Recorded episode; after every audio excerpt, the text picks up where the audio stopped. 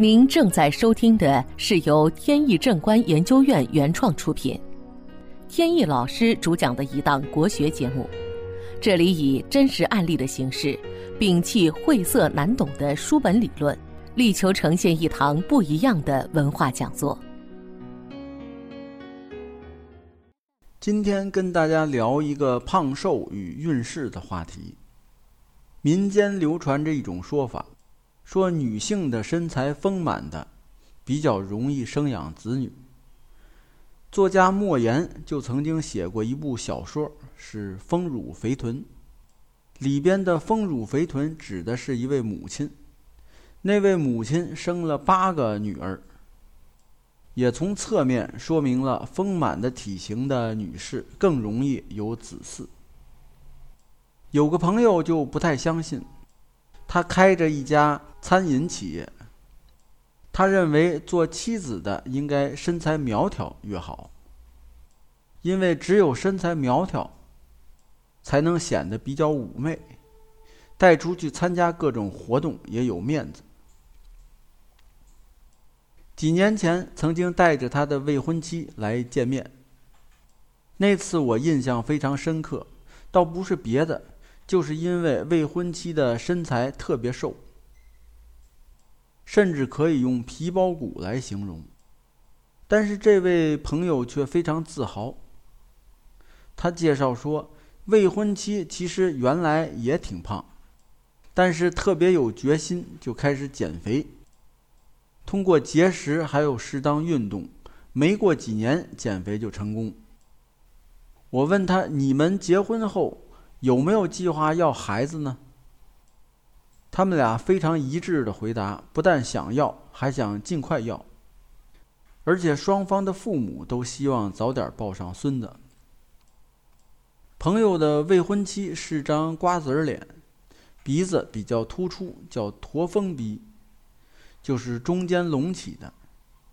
如果女性鼻子太高，性格通常都耿直，也比较孤傲，喜欢我行我素，很少会听取别人的意见。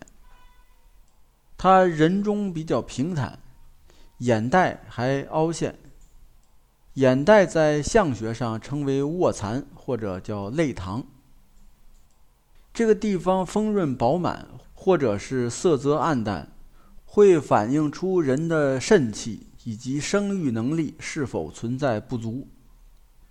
而从他的眼袋能看出生育能力不强。再加上由于减肥过度，腰部以下，包括臀部、腿部都不够丰满。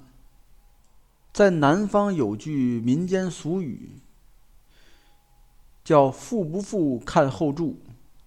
说的就是这个，这些都说明生育能力弱。我跟朋友说，平时应该多劝未婚妻补充营养，该吃的还应该吃。如果想生育，就应该把体质增强。他现在这么瘦，肯定影响体质。即便有孩子，孩子身体也可能弱。但是他并不赞同我的建议。他说：“未婚妻费了好大劲才减到现在这个样子，如果再继续吃的话，那就走了回头路，以前的努力都白费了。再有，他认为生儿育女跟人的胖瘦没什么关系，因为他见过有的人确实也挺瘦的，生的孩子也挺健康。”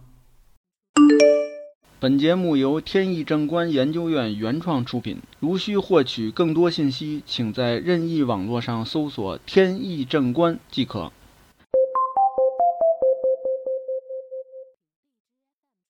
前段时间，一次偶然的机会碰到了朋友公司下属的一个中层经理。我问他现在经营情况怎么样，他说不太好。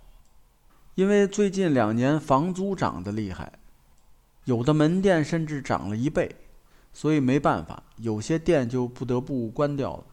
再加上人工成本也高，所以现在生意挺难做。我问他后来朋友有没有生小孩，中层经理摇头说，就是因为一直没小孩，所以他们四处寻访名医，时间也花了不少，钱也没少花，结果到头来还是没有。我的朋友自从跟这位女士结婚以后，很多事情都不顺，生意也比较清淡，而且这位女士个性比较强，平时也经常发脾气。